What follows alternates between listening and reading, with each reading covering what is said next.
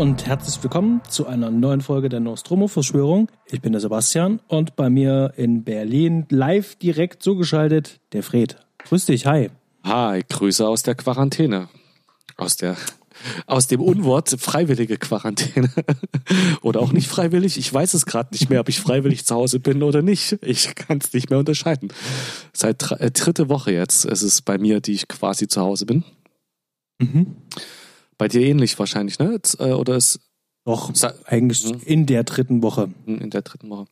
Jo, wir haben ein Mikro, wir haben, wir haben einen Fernseher, wir haben eine Audioanlage, wir haben Netflix. Was braucht man mehr? So ist es. Wir haben uns einen Film angeschaut und der geneigte Zuhörer wird schon mitbekommen, was es geht. Es geht heute tatsächlich um, den Film hat auch der Fred ausgesucht, ja. deswegen darfst du ihn auch ankündigen. Midnight Run ein äh, schöner Klassiker aus den Ende der 80ern. Ähm, ja, mit äh, Herrn De Niro und äh, Charles Grodin und äh, vom Regisseur Martin Prest. So, das reicht zum Antisan. Midnight Run. Midnight Run hat ja auch einen schönen deutschen ähm, ah, ja, Untertitel noch.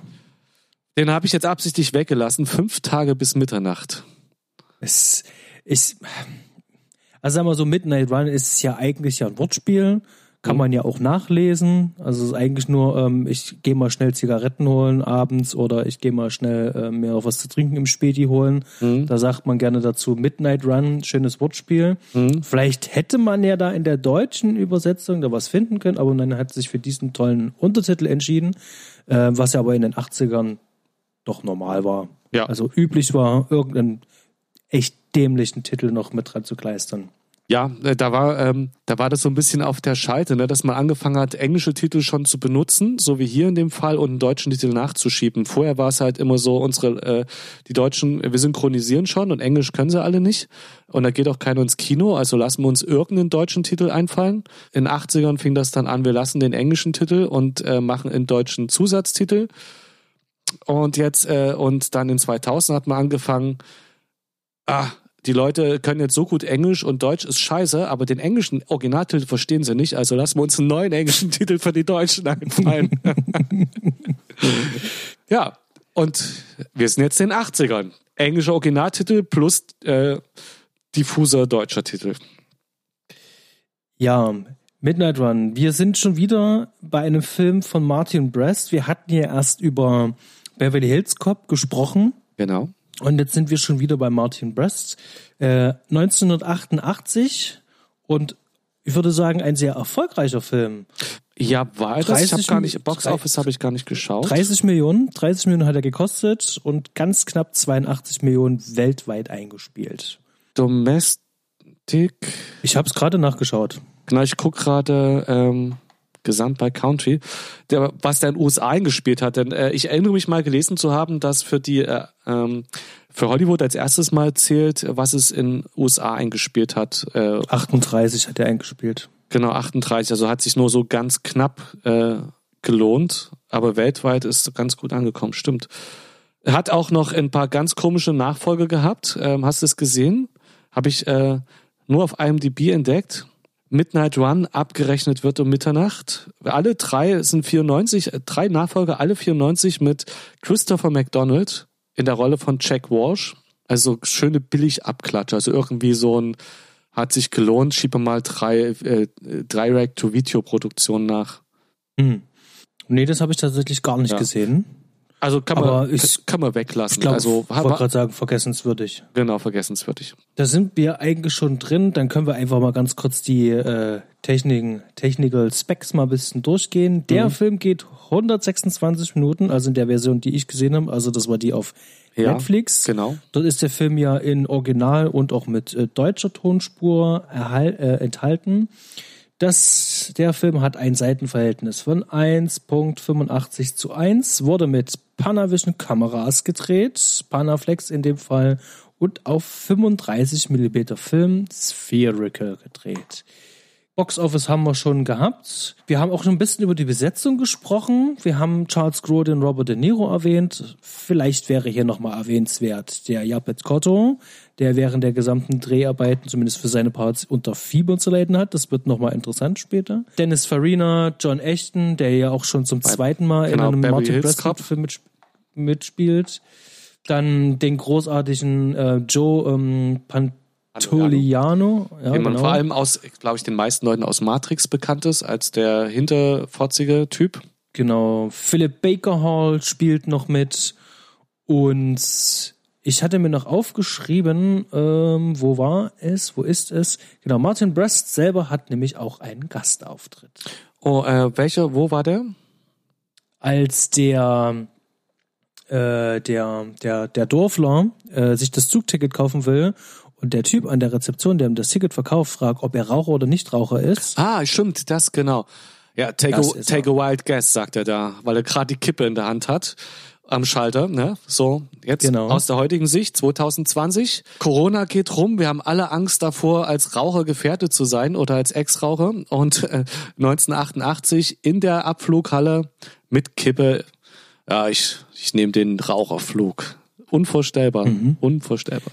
In dem Film wird allgemein sehr viel geraucht Ja. und zwar überall, wo ich mir selber die Frage stelle, meine Güte, ob die im Restaurant sitzen, im Bus sitzen, im, Zug. Flugzeug, im Zug, es wird überall ständig permanent geraucht. Ähm, ja, ist mir gestern auch aufgefallen Ist- beim Sehen. Genau, gerade beim Zug. Ich meine, äh, im Flugzeug habe ich nie geraucht. Äh, ich, das äh, kenne ich so nicht. Aber im Zug, kennst du es noch, die Raucherabteile? Ich weiß noch, dass wenn ich dann früher Zug gefahren bin, dann auch als starker Raucher natürlich bewusst immer das äh, Raucherabteil gesucht habe, in dem es immer pervers gestunken hat. Ich kann mich noch entsinnen, dass ich als, als Anfang 20er hatte ich so einen kleinen Aschenbecher von der Deutschen Bahn, so einen ganz alten, diese kleinen, die immer an der Seite ranklemmten. So einen kleinen hatte ich dann auch mal und meine Großeltern, nee, doch, meine Großeltern hatten so einen auf der Toilette. Genau diesen Deutsche Bahn, ähm, äh, daran kann ich mich noch entsinnen, aber selber habe nie im Zug geraucht, als ich noch geraucht habe, muss ich dazu sagen. Ja. Auch ja, auch nicht mehr Yeah. lange. Yeah, du rauchst ja auch nicht mehr. Yeah. Fast fünf Jahre. Yeah. Herzlichen Glückwunsch. Danke, Das danke. muss man hier mal lobend erwähnen. Aber da du ja den Film ausgesucht hast, lass uns doch gleich mal ein bisschen über die Vorerfahrung sprechen. Du hast den Film ja ausgesucht und was ist deine Vorerfahrung mit dem Film und warum hast du dich denn für den entschieden? Und jetzt unabhängig davon, dass er jetzt gerade zufällig auf Netflix ist. Na, ein bisschen spielt das bei mir mit rein, aber erstmal so, dass äh, ich habe früher sehr viel in meiner Fernsehzeitschrift geschmökert. TV-Spielfilm war das. Bei dir war es, glaube ich, eine andere, ne? TV Movie war das. bei mir. TV-Movie, genau. Ähm, die guten alten Zeiten, als man noch vom Fernsehprogramm abhängig war und mit dem Videorekorder sich Filme aufgezeichnet hat. Ganz genau. Und äh, da war das meine wichtigste Lektüre, ähm, immer sofort, wenn die rauskamen, zu gucken, wie ist das Programm der nächsten Woche, welche Filme sind gut und dann das Hintergrundwissen, welche möchte ich sehen und möchte ich äh, aufnehmen. So bis, glaube ich, äh, knapp Ende der Nullerjahre. Da, seitdem hatte ich dann keinen Fernsehen mehr und da ging das so langsam mit dem übers Internet gucken los. Aber bis dahin äh, immer da geschmökert und da sind mir viele Filme erstmal auch so richtig aufgefallen. Falls ich Midnight Run vorher schon mal gesehen habe, kann ich mich nicht dran erinnern. Aber genau da weiß ich noch, ist das so gewesen. Ich habe das gelesen, gesehen, äh, äh, Midnight Run, oh, klingt gut, wird auch extrem gelobt. Nehme ich mir mal auf, schau rein, ich habe den angeschaut, also muss irgendwann Anfang der 2000 Jahre, Jahre gewesen sein und dachte, was für ein schöner Film. Da funktioniert einfach alles. Er hat einfach mir Spaß gemacht, den zu schauen. Und, und dann ist der bei Recherchen wieder aufgetaucht und es könnte durchaus sein, als wir äh, zum Beispiel Beverly Hills Cup gemacht haben, ist ja mittlerweile, den haben wir zwar jetzt Silvester erst äh, rausgebracht, aber ja schon vor zwei Jahren aufgenommen, die Folge zu Ja. Beverly Hills Cup. Und äh, dann über die Recherche, den Regisseur und dann so, oh, Midnight Run und ähm, jetzt benutze ich gerade die Wer streamt es App. Da gebe ich dann einfach die Filme ein, die ich gerne mal gucken möchte und schaue, ob die gerade zur Verfügung stehen. Und wenn die es nicht tun, werde ich halt benachrichtigt, wenn die bei Netflix, Amazon Prime, was auch immer, rauskommen. Und seitdem stand er jetzt auch auf meiner Liste, ist bei Netflix draußen. Also ich dachte, ich möchte ihn gerne mal wieder sehen. Und habt ja, glaube ich, auch schon vor längerer Zeit den mal mit auf unsere Liste gesetzt. Und ich dachte, oh, ich glaube, der war nett, da können wir mal drüber sprechen. Und jetzt klappt es halt. Und ich habe ihn wieder geschaut jetzt, gestern und heute, und mir hat er auch wieder sehr gut gefallen. Schön. Das freut mich sehr. Ja, und du hast ihn zum ersten Mal geschaut. Nee, du hast nicht, du hast ihn auch zum zweiten Mal geschaut. Nee, ich habe ihn zum ersten Mal gesehen. Ach so, stimmt. Wir hatten drüber gesprochen und du hast ges- gedacht, der war dir zu träge oder sowas und hast dann aber festgestellt, dass du den noch gar nicht gesehen hattest. Genau, ich hatte den wahrscheinlich mit irgendeiner anderen Buddy-Movie-Film verwechselt Mhm. und habe den gestern tatsächlich zum allerersten Mal gesehen. Ja. Ähm, vielleicht noch vorneweg, bevor ich noch was dazu sage, ähm, was für ein Genre haben wir hier eigentlich? Also ich möchte mich jetzt hier nicht nach, nach äh, Wikipedia richten. Ich möchte mich nicht nach Wikipedia richten, sondern äh, beim Film sehen habe ich schon gemerkt, okay, ganz klassisch Komödie, aber ganz viel Roadmovie ist noch mit drin. Also Genau. für mich ist das so ein ganz Genau, klassischer Roadmovie, Roadmovie. äh, Also vom Genre her ist es irgendwie, also man hat die Buddy-Komödie drin mit Action, man hat ein bisschen leichte Thriller-Elemente drin oder Krimi-Thriller, Gangster, Krimi.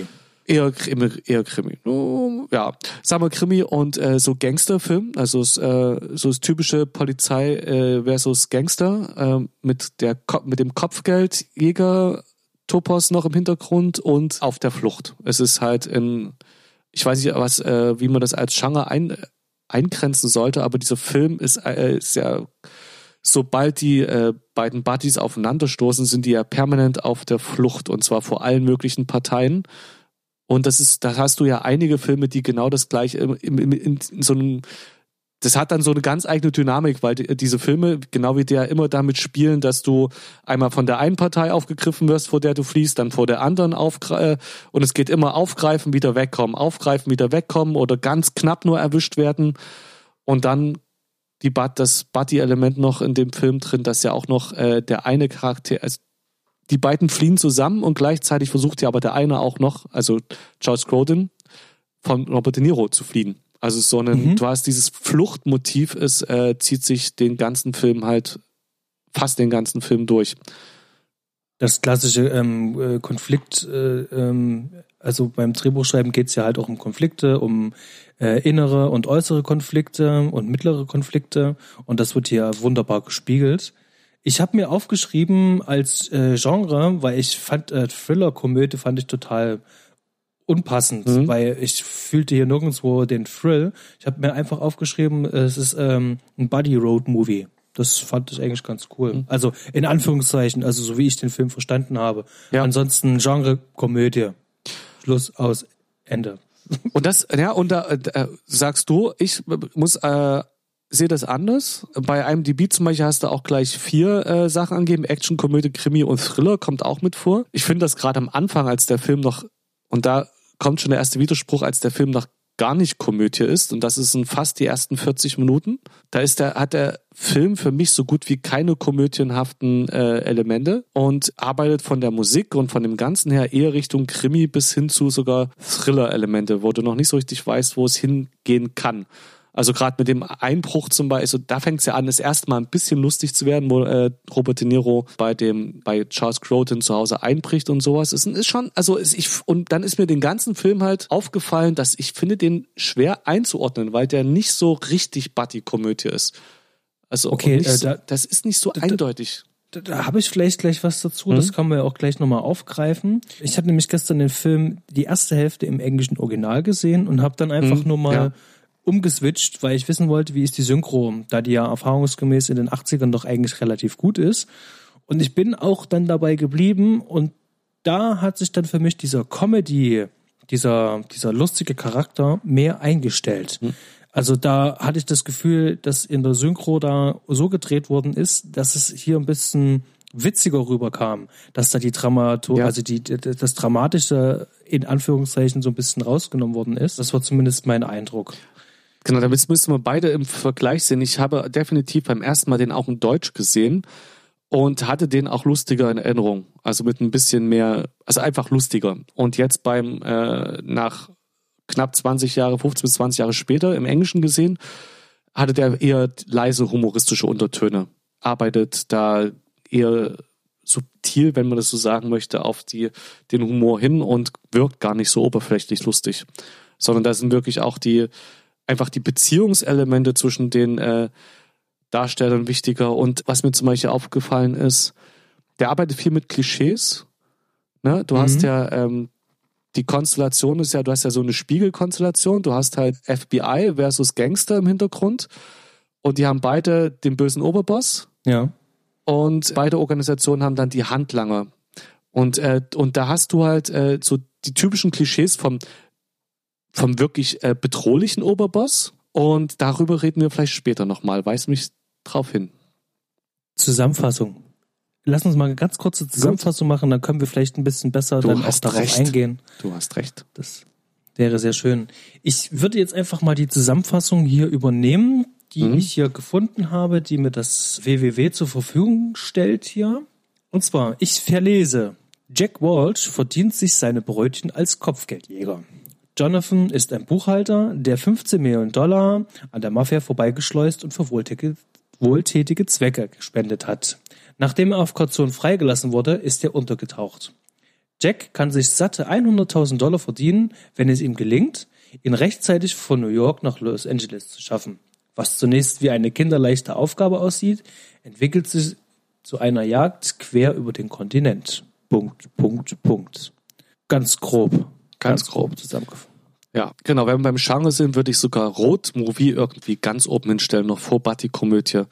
Denn dass die Landschaft und äh, Amerika an sich einmal quer von erstmal per Flugzeug von Los Angeles nach äh, Manhattan und dann mit verschiedensten Verkehrsmitteln quer durch die Staaten und schön, schön viel unterschiedlich äh, abwechslungsreiche hab, Landschaft. Also es ist wirklich sehr viel on the road. Ja, ich habe ja ein ganz kleines bisschen, habe ich ja äh, an einen bereits von uns äh, besprochenen Alfred Hitchcock-Film denken müssen, North mhm. by Northwest. Ja der ja auch so episodisch auch ist und vor allen Dingen die äh, Vehikel, die Fortbewegungsmittel sich in diesem Film ständig ändern. Ja. Wir, wir waren ja gerade dabei, so ein bisschen schon, schon mit reinzugehen und waren jetzt stehen geblieben, und dass der Film so äh, den richtigen Ton über den gesamten Film nicht so richtig findet. Also will er jetzt wirklich explizit Komödie sein, will er mehr Krimi sein, mhm. will er mehr auf Action gehen? Und das ist mir gestern auch so ähm, aufgefallen, zumindest im, im, im Englischen. Die erste Dreiviertelstunde, die ich gesehen habe, hatte ich so das Gefühl, dass der ähm, Film da nur mit so einzelnen Peaks arbeitet, also einzelne Schauspieler, die da so ein bisschen würzen. Ansonsten ist das eher, ich sag vorsichtig, neutral gehalten. Mhm. Ähm, dass das ganze Setting, ich gehe noch mal ganz kurz wieder einen Schritt zurück. Also mhm. ich finde ja, der Film wird, und da gebe ich dir recht, ab Mitte zum Ende wird er aufgrund der Figurenkonstellation wird er witzig, weil dann sozusagen vieles etabliert ist und am Anfang genau. ist es noch relativ unklar, wo soll die Reise eigentlich ja. hingehen. Da gibt's aber tatsächlich schon ein paar, Charak äh, ein paar Charakterzeichnungen, die ja. schon darauf schließen lassen, dass es eigentlich witzig ist. So zum Beispiel in diesem Büro von dem Joe Pantaleano. Pantoliano. Mhm. Pantoliano, genau, ja. danke. Wir arbeiten äh, ähm, äh, mit den Schauspielnamen gerade, nur für den Zuhörer, nicht mit den Rollennamen. Joe Pandoiano ist der Darsteller. Genau, und, und da sitzt doch noch jemand anderes noch mit drinne. Genau. Der hat so einen Running Gag immer, die ganze Zeit. Der guckt auch schon so, der guckt immer so, also du siehst ihm auch immer an, okay, der führt wieder was im Schilde. Mhm. Und jedes Mal, wenn die Information kommt, muss er runtergehen ans Telefon, um dann der Mafia zu Bescheid zu sagen, also bespitzelt da. Und sagt dann nur so, ah, möchtest du vielleicht einen Donut haben?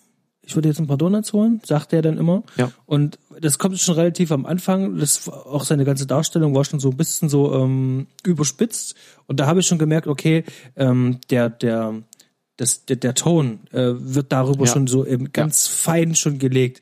Also äh, Martin Brest macht das hier ähnlich wie bei, bei Beverly Hills Cop, weil auch da ist ja der Anfang, wenn man es ja so will, mhm. ist ja der Anfang ja auch eigentlich sehr hart. ist ja ein harter ja, Film. Wird ja, jemand erschossen ja. und hier ist die Musik dann halt entscheidend. Martin Brest entscheidet sich für eine, ich sag jetzt mal, mit, mit Danny Elfman, der die Musik ja mhm. auch gemacht hat, äh, für eine sehr fröhliche und unterhalte, äh, unterhaltsame Aber Musik, die mir überhaupt gar nicht gefallen hat. Und, auch, ähm, erst, auch erst ab, äh, ab äh, ungefähr nach einer halben bis dreiviertel Stunde.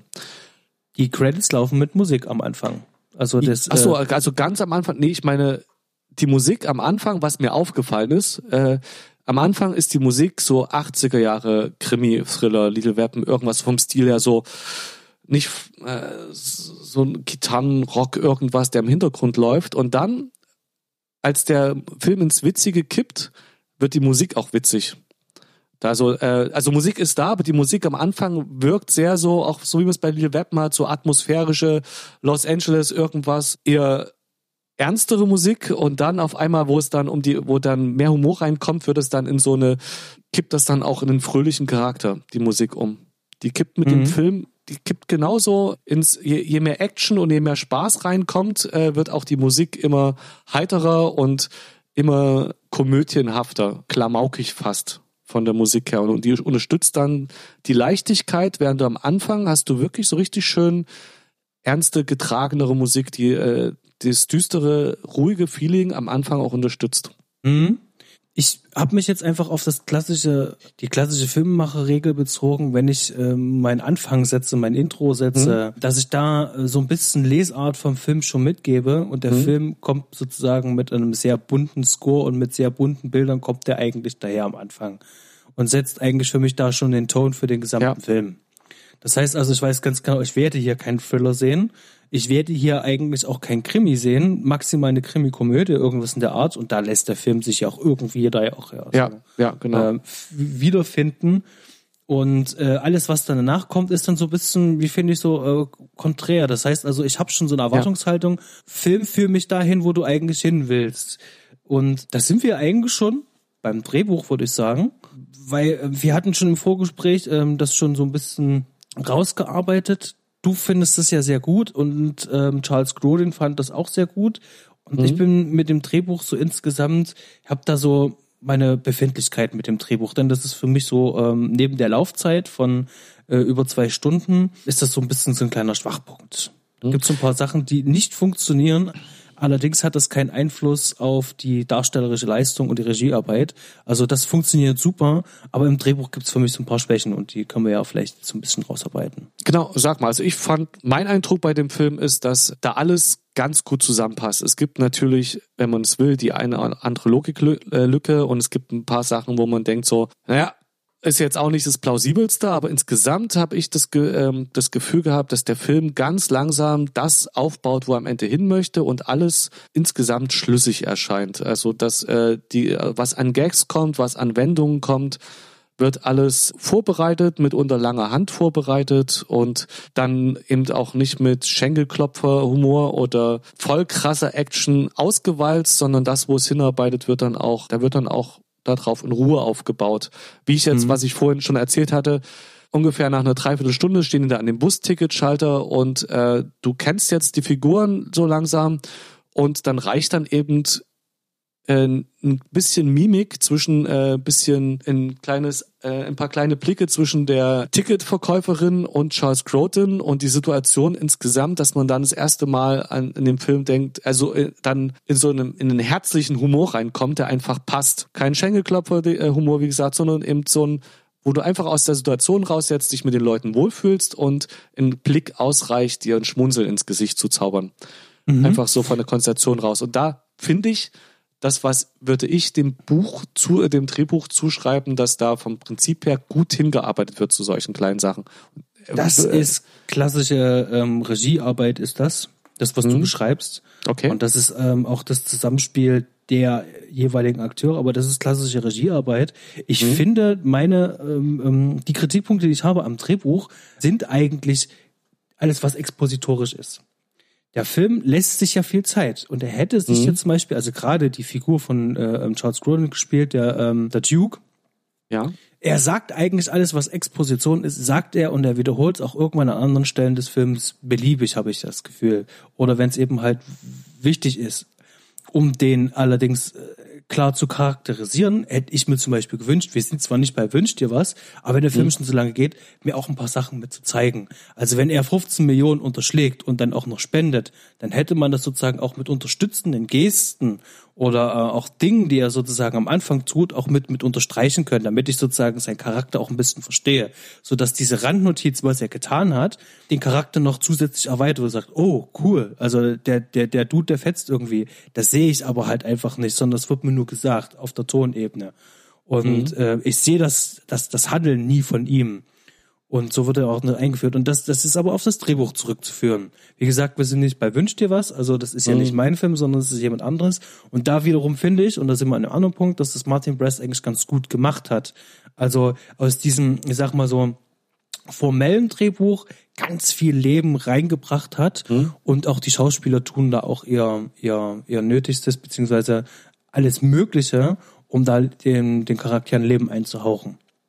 Und also das machen sie auch gut. Da fällt es mir dann wahrscheinlich schwerer, einfach zwischen den Funktionen da, die schuld dran sind, äh, zu trennen. Du hast halt in, also das, was du sagst, also diesen, äh, was de, der Hintergrund, äh, was mit dem Duke zusammenhängt, das sind halt Sachen, die sollst du ja am Anfang zum Beispiel gar nicht wissen und erahnen, weil du, weil der sich ja wandeln soll. Also im Grunde genommen sind De Niro und Groten sind ja die einzigen Charaktere, die eine Wandlung durchmachen in dem Film die sich verändern. Alle anderen sind ja in ihren Klischee-Rollen und bleiben da drin. Und am Anfang sollst du ja nicht wissen, was das für ein Typ ist. Es ist halt der Typ, der Geld unterschlagen hat. Und dann deckt der Film ja so nach und nach die Ebenen auf von erstmal einem ängstlichen Geek, der irgendwie, also der ängstliche Buchhaltertyp, der irgendwie äh, Flugangst hat und ähm, mhm. scheinbar im Hintergrund da einfach nur zum Betrug geholfen hat. Und auf einmal ist es aber der Typ, der gespendet hat und gar nichts für sich selbst. Das verändert ja den Charakter. Und wenn du zu viel davon vorher schon erahnen kannst, ist ja diese, diese, diesen, diese Wendung nicht mehr so schön.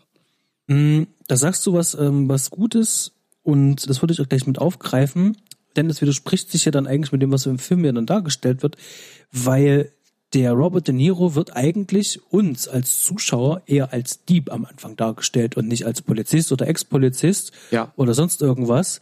Und das heißt also, jetzt würde sozusagen ein Dieb auf einen Verbrecher treffen. Obwohl wir eigentlich mhm. schon wissen eigentlich, ähm, okay, der hat irgendwas irgendwie mit Polizei zu tun, der hat einen ganz anderen Background, aber das, was wir sehen, ist was anderes. Und bei Charles Grodin wird uns vermittelt, okay, das ist ein Verbrecher, aber nur auf der Tonebene und wir sehen ihn in, in normalen Lebensverhältnissen, gerade in so einer Wohnung mit Hund und allem drin ja. und dran. Also da finde ich ja, das halt ganz, ganz, ganz, äh, er versucht das formell, also er versucht das zu drehen in irgendeiner Art und Weise. Ähm, und irgendwie gelingt das halt nicht. Also wie gesagt, ich hätte mir da einfach ein kleines, ganz kleines bisschen mhm. mehr Tiefe da gewünscht, indem ich sozusagen die Charakterzeichnung ein bisschen besser mit in die Hand bekomme.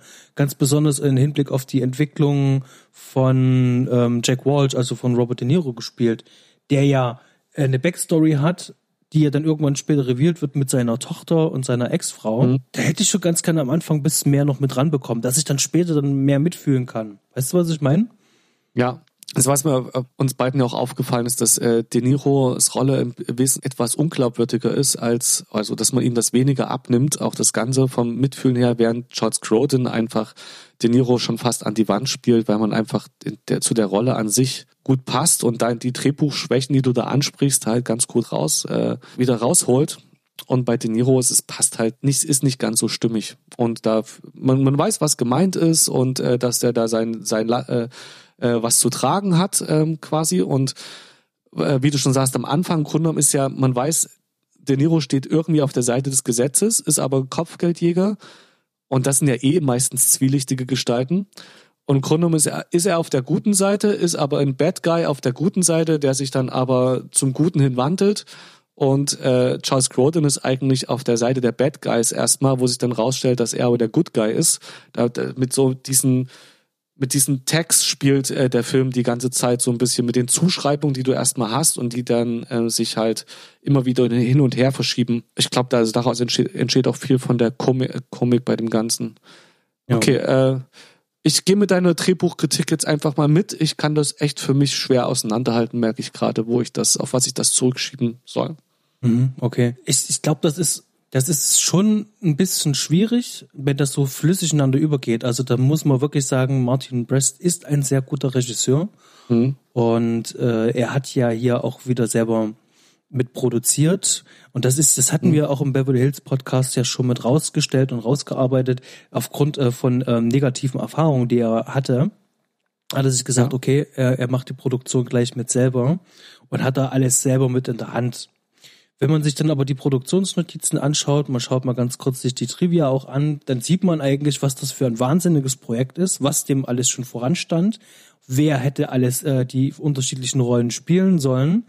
Ähm, da gab es verschiedenste Sachen und das Ganze ist Genau, ja. er- erzähl mal ein bisschen. Ich habe gar nicht so viel von der Trivia gelesen. Erzähl mal zwei, drei Sachen, damit wir so einen Eindruck krie- kriegen können. Ja, also ein, ein Trivia-Fact und der, äh, der dann auch äh, ganz gut transportiert, was, was, was da für ähm, Sachen, bevor das gegreenlightet äh, worden ist, äh, anstanden war, dass das ursprünglich eine Paramount-Produktion war. Mhm. Und die wollten Robert De Niro Chair an die Seite stellen. Und Mhm. naja, Martin Brest hatte da jetzt nicht so wenig Interesse dran. Dann hat man überlegt, okay, vielleicht geben wir dann Robin Williams dann die Möglichkeit. Der hatte aber zu der gleichen Zeit schon Charles Grodin gecastet, also nicht gecastet, also erstmal ausgetestet und meinte so, das ist unser Mann. Und daraufhin hat dann Paramount gesagt, so, nee, das ist jetzt zu blöd.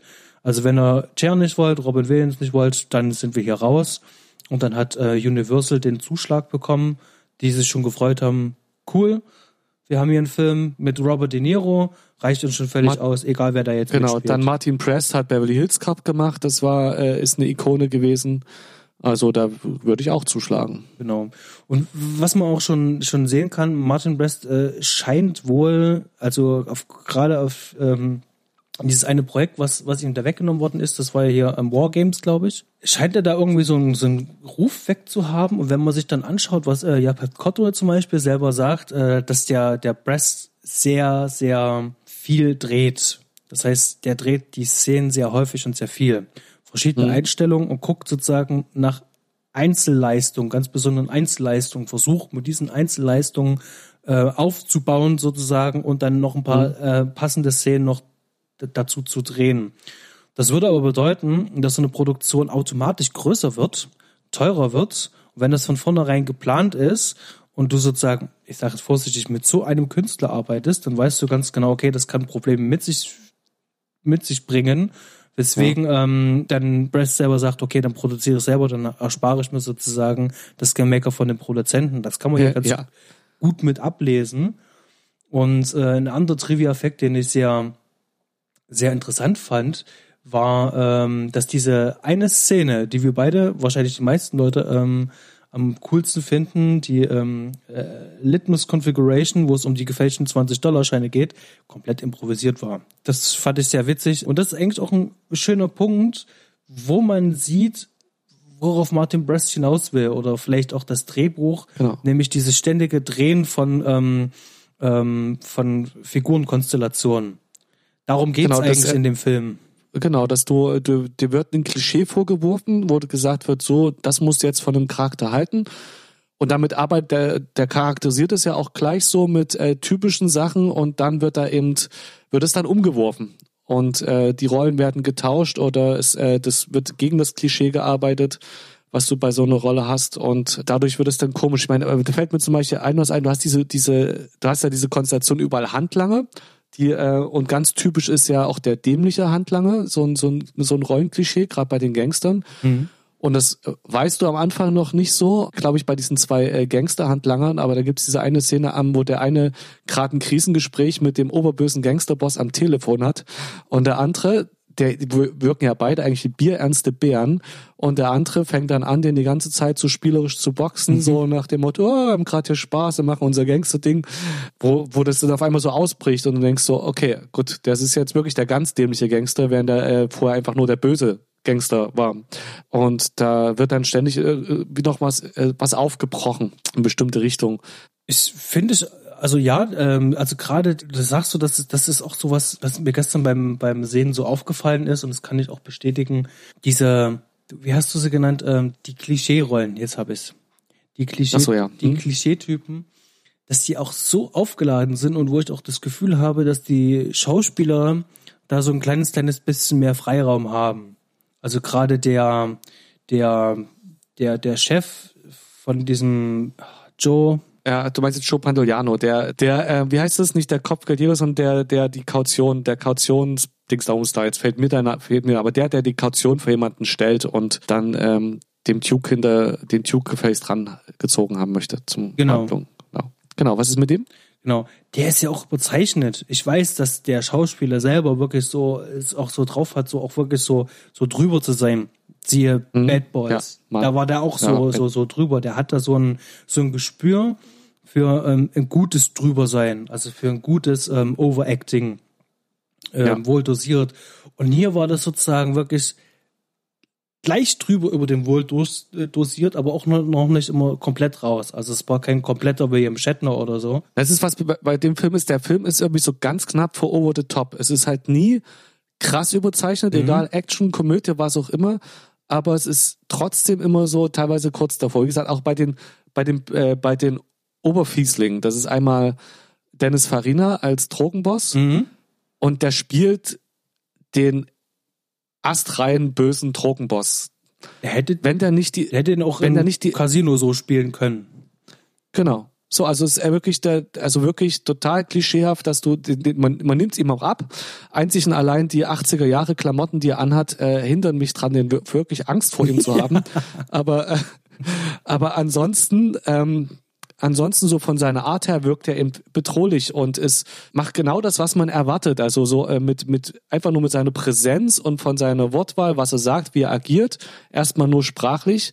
Dann irgendwann äh, langt er auch selber zu und schlägt einen zusammen, wurde, was das nochmal verstärkt. Also relativ minimalistisch, aber genauso, dass du sagst, oh, das ist der Böse. Nicht subtil, aber auch nicht total krass. Also es geht auch nicht Richtung äh, Marlon Brando in der Pate oder sowas, wo du so richtig ikonische Zeichnungen hast, die irgendwie total äh, raus sind oder sowas, weißt du? Also ikonische Zeichnungen gibt's im Film gar nicht. Ich glaube, das ist auch ähm, Genau. Martin Bre Brest ist aber auch wirklich jemand, der will, der will insgesamt will der ein Package aus aus diesem äh, Ensemble schnüren und keine Einzelleistungen Genau, hervorheben. Das äh, das merkt man an all seinen Filmen. Selbst bei so einem Film wie äh, Rendezvous mit Joe Black.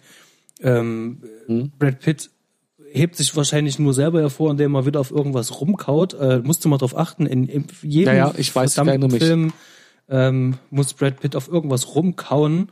Ja. Und auch da, das ist das Einzige, wie er sich selber sozusagen hervorbringt. Aber ansonsten, ähm, Martin Brest äh, weiß ganz genau, wie, wie, wie er da so die Waage halten muss. Und das ist mir da auch wieder hier beim, beim Sichten gestern Ja. aufgefallen. Ähm, es gibt ein paar Figuren, die passen gefühlt nicht rein. Also gerade so, ähm, so ein paar Beratner jetzt von dem äh, Jimmy Serrano, der von dem Mhm. ähm, Philipp Bakerhall, den, den, den Sydney da spielt, wo ich denke so, Ja. okay, dient auch nur der Exposition, der Erweiterung der Exposition. Da habe ich mich wirklich ein paar Mal dann sehr geärgert.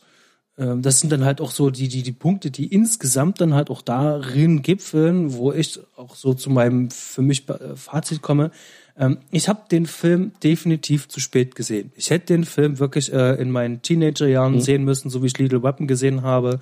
Dann würde ich den Film wahrscheinlich heute auch ganz anders ähm, ganz anders wahrnehmen, weil er dann sozusagen schon im so einer von diesen ähm, Evergreens wahrscheinlich dann halt wäre, an denen ich selber positive Erinnerungen habe und äh, das ist jetzt nicht mehr der Fall. Jetzt muss ich sozusagen aus meiner jetzigen äh, filmischen Entwicklung, die ich bis hierhin sozusagen schon gesammelt habe, diesen Film mir anschauen und stelle fest, okay, da sind ganz schön viele Schwächen drin und er kann sich jetzt nicht so sehr von anderen Buddy-Komödien jetzt absetzen. Also er macht nichts, was andere Komödien irgendwie nicht auch schon mal gemacht haben. Es gibt so ein paar kleine Nuancen. Der Film ist auf gar keinen Fall schlecht, also das möchte ich damit nicht sagen, aber mein, mein Kritikpunkt ist tatsächlich das, das Drehbuch und äh, die Laufzeit. Also so 100 Minuten so um die Drehe hätte völlig gereicht, aber 126 Minuten finde ich schon ziemlich, ziemlich, ziemlich hart. Ganz besonders, weil sich vieles halt auch wiederholt und doppelt. Diese Fluchtszenen, ja, erst versuchen über Flugzeug, dann über Bus, dann mit Zug und Auto und dann ähm, brauchen wir noch einen Transporter. Und da hatte ich dann irgendwann schon eine leichte Ermüdungsscheidung, weil es passiert so gesehen nicht wirklich viel, sondern okay, jetzt sind sie bei den Bösen, jetzt sind sie bei den anderen Bösen. Ah, jetzt kommt das FBI. Also gerade dieses, einmal ist Dorfler dran, dann sind die Mafia wieder dran, dann kommt wieder das FBI. Wechselt sich alles Ja. ein bisschen ab, war mir dann ein bisschen zu beliebig und auch dieser, dieser Kampf mehr oder weniger zwischen FBI, Mafia und äh, den beiden, das, das war halt wirklich sehr schwer. Also es waren zu viele Sachen in diesem ganzen Topf da drinne. Und da wäre es mir sch- lieber gewesen, dass man sich dann vielleicht nur auf zwei Sachen einigt, die inneren Konflikte ein bisschen verstärkt. Wie gesagt, wir sind nicht bei Wünsch dir was, aber hätte ich, ich hätte mich da auf, auf, auf, auf ein bisschen weniger beschränkt und die dann aber dafür ein bisschen mehr ausgebaut. Sodass dann eben halt auch die, die Situationskomik halt auch ein bisschen besser sitzt, dass dann diese, diese, mhm. diese 20-Dollar-Schein-Szene da halt auch wirklich richtig reinknallt. Die ist richtig geil und die ist cool, aber irgendwie wirkt die so wie in den Film reingeklatscht. Mhm. Sieht bei mir ein bisschen anders aus. Ich habe ne, vielleicht eine richtigen Zeit gesehen, als es, als die, als es tatsächlich auf den Menschen noch Straßen gab, äh, auf den Straßen noch Menschen gab, die die äh, 80er, 90er Klamotten noch anhatten und äh, sich das, äh, das nicht so rausstach. In, in der Hinsicht ist der vielleicht ein bisschen schlecht gealtert. Was haben wir gesagt? Musik und Aussehen mitunter. Ich, ich finde, ich finde diesen Film, ich finde ihn halt sehr stimmig beim Schauen. Es ist ein Wohlfühlfilm. Es ist halt ein Film, wo, wo mir nie gesagt wird, ich, wir machen jetzt Kunst. Ja. Also es gibt, es gibt, es gibt keine einzige Kameraeinstellung, die sagt, ich mache jetzt eine geile Kameraeinstellung. Es gibt ein paar Kameraeinstellungen, die sind mir aufgefallen, wo ich dachte, oh, das ist jetzt schön. Also wie zum Beispiel in, äh, vor bei Joe Pantoyano im Kopfgeldjägerbüro hast du eine Einstellung, da sitzt der von am Schreibtisch rechts dann hast du hinter ihm so ein Sichtfenster in den nächsten Raum, wo dann durch das eine Sichtfenster der sein Handlanger da auch am Telefon sitzt und die telefonieren beide und du hast so einen schönen, so einen wunderschönen Tiefenstaffelung, Aufbau vom Bild her, von der Symmetrie her. Und da gibt's so ein paar Sachen, die aber nie sagen, so wir sind jetzt Bildkunst. Der Film sagt auch nie, ich mache jetzt Humorkunst oder Actionkunst oder sonst was. Und der Film sagt mir von Anfang an, ich möchte dir jetzt einfach eine Geschichte erzählen und ich lasse mir Zeit dabei, sagt er von Anfang an. Es geht ein bisschen Richtung Komödie und dann verwirrt er mich erst, weil er es nicht tut. So wie du gesagt hast, am Anfang wird Robert De Niro ja schon so irgendwie locker fluffig eingeführt und dann wird es auf einmal erstmal ein bisschen ernster und dann wird es wieder lustig. Aber der, ich fühle mich bei dem Film an die Hand genommen und wenn ich in die Atmosphäre, also wenn ich die Zeit habe und Lust habe, das ein bisschen ruhiger anzugehen, ist es ein Film, bei dem ich jetzt wieder auch zum zweiten Mal mich hinlege, da einfach zugucke und ich das Gefühl habe, die Räder greifen einfach gut ineinander. So von Story, vom Spiel, vom Spielen her, von allem ist das ein Film, der mich einfach mitnimmt und wo bei mir dann, wo ich auch nicht erwarte, dass die Humorszenen der, der, der Kracher sind, sondern es ist so ein Wohlfühlhumor. Also es ist nicht, es ist nicht halt der, der Witzeklopfer, wo, was ich von dem Film auch nicht erwarte, wo ich dann denke, wow, was für ein geiler Joke, sondern wo ich mich einfach dann einfach nur freue, so diese, die lustigen Sachen zu sehen. Oder dort, wo es dann ein bisschen herzerwärmend wird. Schwächen, gerade wie das Robert De Niro da nicht mit dem nicht ganz so mitfiebert, wie man es äh, vielleicht hätte machen können, sind, da gehe ich mit. Aber es ist ein Film, den ich auf jeden Fall, ohne dem Vorbehalt, dass man mit 90er-Jahre-Klamotten klarkommt und keinen zu schnellen Film erwartet, würde ich dem jeden empfehlen. Hm. Der ist zwar R-rated, habe ich gerade bei IMDb gesehen. 119 mal Fuck. Genau, ansonsten würde ich sagen, kann man das eigentlich mit jedem äh, zweijährigen Kind äh, ansonsten schauen. Ich kann mich gerade nicht erinnern, ob irgendwo richtig brutal was äh, dabei war. Es war für mich so hintergründig. Ich gucke den Film jetzt auch nicht in die Hinsicht, in der Hinsicht, aber das ist ein, für mich ist das ein Familienfilm. Vom Gefühl her. Das ist so ein Wohlfühl-Familienfilm.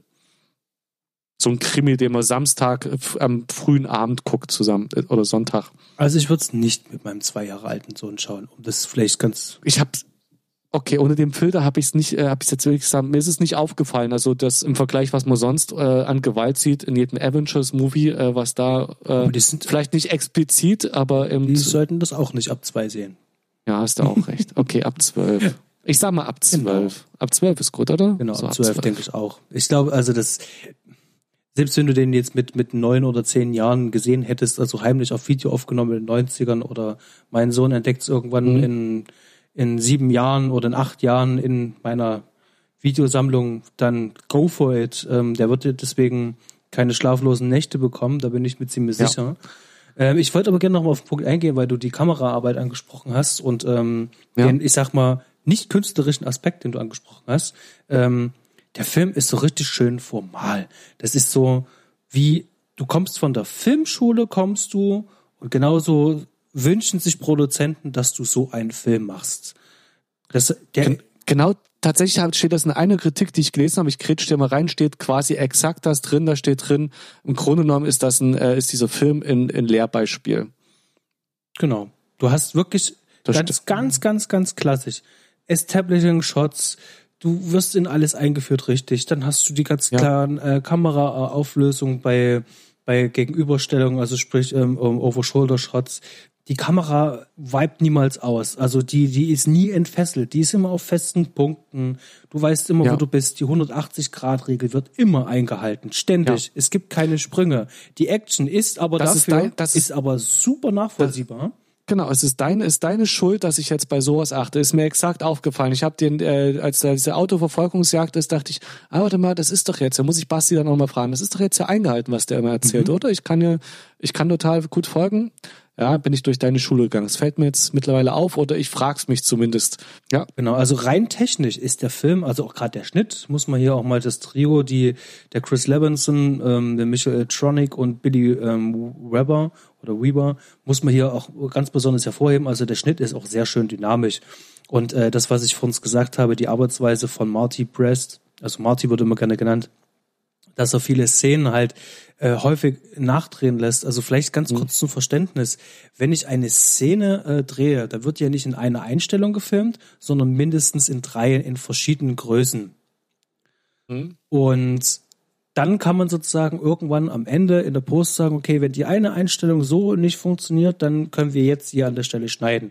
Das heißt, wir haben einmal Long, Medium und Short äh, äh, die Shots. Aber bei- genau, und Marty Brest aber ähm, setzt da noch ein paar drauf. Das heißt also, der guckt erst natürlich nach den klassischen Einstellungen und dann geht's aber um die Performance. Und die Performance, die wird dann sozusagen in verschiedene Takes aufgenommen. Und dann hast du natürlich dann als Cutter am Ende sehr, sehr, sehr viel Material. Ich will auch gar nicht wissen, wie da das Verhältnis ist zwischen, zwischen dem, was in den Film kommt und was gedreht worden ist. Also ganz kurz zum Visualisieren. Bei einem Ridley Scott-Film kommen 30 Prozent äh, des Materials in den Film. Das ist viel.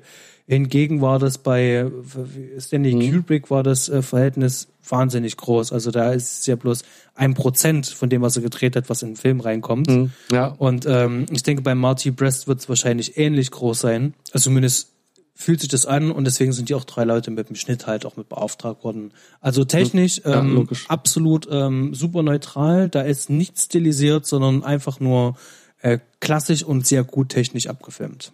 Ja, das fällt bei dem Film auch auf. Also mein, was ich meine, es ist stimmig und dann hast du dann auch noch, ich finde die Story halt stimmig, die Entwicklung stimmig und äh, Schauspielern, die du an sich erstmal gern dabei zuschaust. Ähm, und auch, also wie gesagt, den Hauptdarstellern, denen du gut folgen kannst, also den, den du dich gut, den du gut zuschauen kannst, die wird gut funktionieren und dann Du hast äh, in dem Film ja sehr viele, sehr viel Nebenpersonal, die dann zwar immer so eine, eine klischeehafte Rolle haben, aber du hast halt, was heißt sehr, sehr viel, aber du hast halt ganz viele Köpfe, die immer wieder auftauchen, ne, auf Seiten des FBI, auf Seiten der Gangster und und dann zusätzlich noch an allen Orten und Stationen, wo die sind, dann nochmal vor Ort Personen mit, die, die interagieren, die dann alle immer nur so Punkte reinbringen, in die Handlung, aber die ein schönes Gesamtbild ergeben bei mir, dass ich mich in dem Film wohlfühle und das so gut, trotz der vielen Leute, die da mit reinspielen, kann man einfach super gut folgen und fühlt sich zum Ende hingeführt. Länge kann ich dir auch ein bisschen zustimmen. Am Ende lässt dann ein bisschen, am Ende wird man ein bisschen ungeduldig.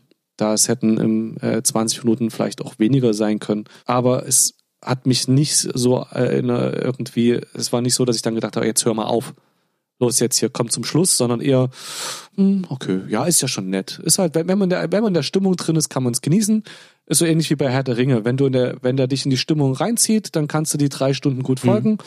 Wenn du einfach nicht in die Stimmung reinkommst, dann nervt das einfach unendlich. Genau.